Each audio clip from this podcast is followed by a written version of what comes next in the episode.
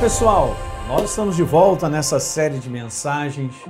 Agora, durante esse tempo que nós estamos aí, nessas pelo menos essas quatro semanas, falando sobre a influência da pessoa do Espírito Santo. Um assunto tão básico, gente, que precisa estar muito bem inserido no teu coração.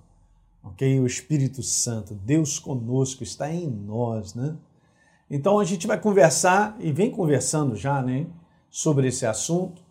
Eu falei sobre algumas considerações importantes sobre a pessoa do Espírito Santo.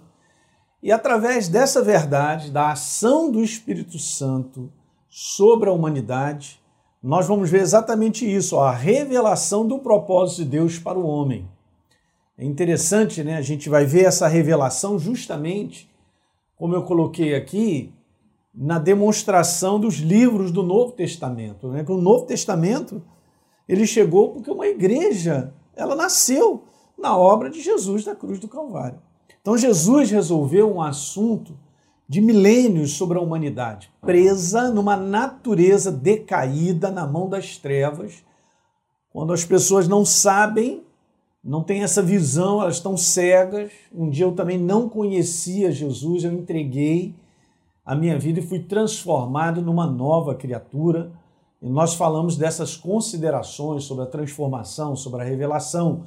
E é super importante hoje a gente olhar para o Novo Testamento e a gente ver a disposição dos livros conforme a ordem de Deus. E nessa disposição dos livros, nós encontramos a revelação da vontade de Deus para a vida do homem. É impressionante, gente. O que eu vou mostrar para você, talvez você saiba, Talvez não, mas é tão simples e tão poderoso. Então, que você possa, a partir agora desse momento, guardar essa ordem. A ordem dos livros mostra, mostram a importância do propósito de Deus para a vida do homem. E tem sequência, não é verdade? Então você pega um livro, dá um exemplo ridículo, mas você pega um livro, está lá, capítulo 1, 2, 3, não está o 10 antes do 9, ou 8 antes do que o 5 e tal foi disposto de tal maneira você ter uma, uma visão clara, vamos dizer assim, fluindo, né, de continuidade sobre aquele pensamento. Então, o Novo Testamento faz isso para mim e para você. Nos revela o propósito de Deus para a vida do homem. E é óbvio que o Espírito Santo está inteirado nisso. Vamos dar uma olhada? Veja, se você pegar o Novo Testamento, você vai ver que a primeira coisa que acontece no Novo Testamento é você estar em contato com os livros que são os evangelhos. Aí está, gente, a revelação de Deus, ó. Olha que coisa tremenda. Na disposição dos livros, como eu disse, a gente vai ver a revelação da vontade de Deus para o homem. Primeira coisa, os evangelhos mostram a necessidade do homem ser salvo, se tornar uma nova criatura. Essa, essa é a finalidade do evangelho, mostrar para as pessoas Jesus, a porta, eu sou o caminho, a verdade e a vida, ninguém vem ao Pai senão por mim. Ele, ele é a salvação, é aquele que salvará. Né? E nós fomos transformados, não tem como, gente, não tem como andar com Deus se não se tornar nova criatura. Lembra que eu falei sobre isso? Falei sobre a importância de Jesus dizer para Nicodemos lá, cara, importa nascer de novo. Se você não nascer de novo, você não vê o reino de Deus. Se você não nascer da água e do Espírito, você não pode entrar no reino de Deus. Então está muito claro a disposição dos livros com a vontade, a revelação da vontade de Deus para a vida do homem. Beleza, então agora me tornei uma nova criatura, pastor, é mesmo? Então agora, olha só o que, que o próximo livro mostra para nós. Mostra que a nova criatura, ela precisa ser cheia do Espírito Santo. E gente, isso aqui é como se fosse uma caminhada, uma jornada. Você dá um passo e você, com esse passo, é a base para o próximo passo. Olha só que coisa interessante, tão simples e poderoso. Então ninguém pode ser cheio do Espírito Santo se a base de ser nova criatura não tiver estabelecida. Legal? Então você será cheio do Espírito Santo porque você primeiro é nova criatura. Olha a disposição do livro. Primeiro os evangelhos, depois o livro de Atos. E, os, e no evangelho já mostra isso, que os discípulos foram nasceram de novo. Jesus sopra no capítulo 20, olha que passagem interessante. Jesus já havia ressuscitado e agora ele pode liberar o Espírito Santo para que eles nasçam de novo. Olha que interessante isso, gente. Isso aqui não acontece antes. Mas depois que Jesus ressuscita, Ele aparece para os discípulos e começa a andar com os discípulos e anda durante 40 dias. E está escrito assim em João 20, no verso 21. Outra vez Jesus diz: A paz seja convosco. Ele aparece no meio dos discípulos. Assim como o Pai me enviou, eu também vou enviar vocês. Verso 22. E havendo dito isso, soprou sobre eles e disse-lhes: Recebei o Espírito Santo. Olha aí, se tornaram novas criaturas. Daí agora a gente entende de Jesus durante esse tempo dizer para os discípulos assim: ó, espera até que do alto vocês sejam revestidos de poder. Isso em Atos, capítulo 1. E recebereis poder ao descer sobre vós o Espírito Santo. Uma coisa é ser batizado no Espírito Santo, a outra é se tornar nova criatura. As duas são a manifestação do Espírito Santo na nossa vida, gente. Tá legal? Então não dá para confundir, porque a gente vai conversar sobre isso, a diferença do novo nascimento e de ser cheio do Espírito. Mas eu estou te mostrando só a proposta, que essa proposta está na disposição dos livros do Novo Testamento. Nascer de novo. Beleza? Dei o passo, dei a, a base do primeiro passo. Agora, com essa base, eu posso esticar a perna e colocar a outra perna. Ser cheio do Espírito Santo. Que legal, né? E aí, qual é a sequência do Novo Testamento em termos de livros? Tem as cartas. As cartas mostram e ensinam a necessidade de nós amadurecermos, de crescermos, para sermos frutíferos. Toda árvore frutifica na maturidade. Ela vai crescendo, crescendo, até um dia dela tá madura, ao ponto de frutificar. O ser humano é a mesma coisa, ele vai crescendo, crescendo, crescendo, até um dia dele dar fruto. Você entende? Então Deus também criou eu e você em Cristo Jesus como novas criaturas para nós crescermos e nós frutificarmos. Mas entenda, ninguém frutifica se primeiro não nascer de novo. Ninguém frutifica se não fosse cheio do Espírito Santo. Mas, pastor, peraí. Eu estou entendendo isso aí.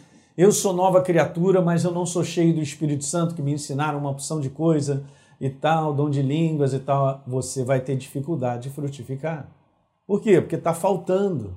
Está faltando. Olha a ordem que Deus escreveu na Sua palavra para que a gente creia que é dessa maneira. Então, eu sou uma nova criatura, eu preciso ser cheio do Espírito Santo e agora eu estou em condição, sendo nova criatura e cheio do Espírito Santo, de crescer na revelação da verdade, que me amadurecerá, que me levará para maturidade, para frutificar. Gente, esse é o desejo de Deus. Essa é a vontade de Deus e o propósito de Deus manifestado para mim e para você na disposição dos livros do Novo Testamento. Evangelhos, nascer de novo. Livro de Atos, uma nova criatura precisa ser cheia do Espírito Santo. Depois vem as cartas, que agora eu estou em condição, uma vez que eu sou nova criatura, uma vez que eu sou cheio do Espírito Santo, de poder crescer, frutificar, maturidade. E todos cresçam, amadureçam. Paulo fala sobre isso. Num tempo que a gente era criança e agora a gente não é mais. Que legal, né? E o último livro mostra para mim e para você que nessa jornada de ser nova criatura, cheio do Espírito Santo e crescendo continuamente para a maturidade, o livro de Apocalipse mostra a necessidade de nós nos mantermos firmes, perseverantes nessa condição de estar em Cristo Jesus até o final. Não terminou e o livro de Apocalipse mostra sobre necessidade. Quando fala sobre a igreja, fala persevera, persevera até o final.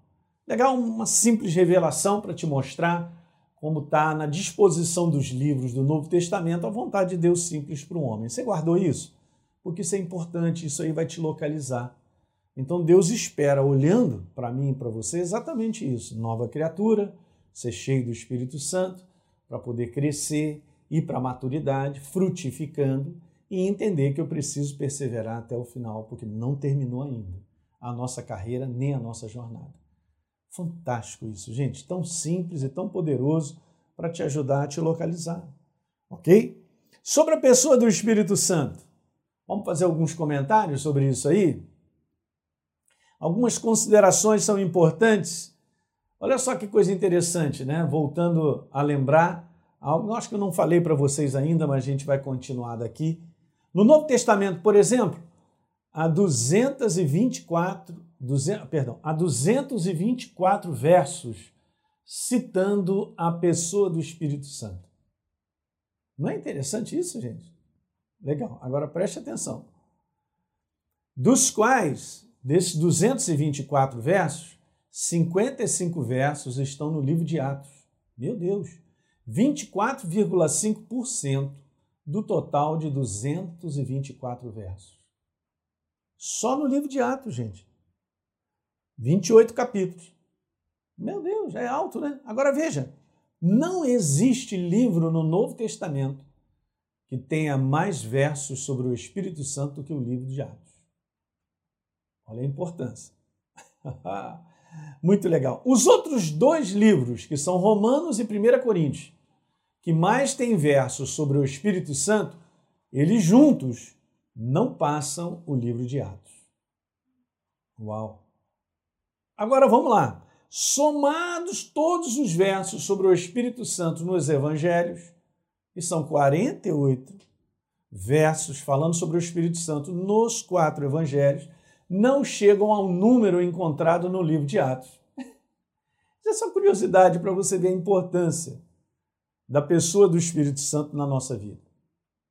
Todos os livros, acompanhe, do Velho Testamento somados, os versos sobre o Espírito Santo chegam a apenas um terço em relação ao Novo Testamento.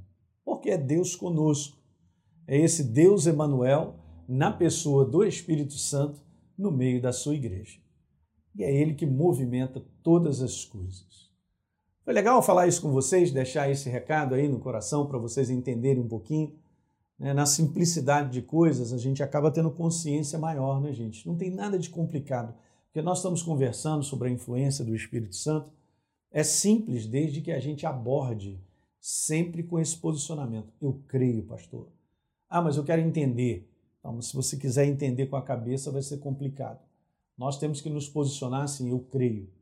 E quando você crê, então aí Deus começa a trabalhar na nossa vida. A gente deposita confiança, a gente dá crédito ao que está escrito, a como Deus determinou que fosse. É assim que funciona e é assim que a gente cresce. Legal, pessoal? Então, é isso aí. A gente vai voltar dando continuidade a essa série, é uma oportunidade também que eu estou te falando aqui para você compartilhar com seus amigos e pessoas que são cristãos e que precisam ouvir sobre esses assuntos básicos, né?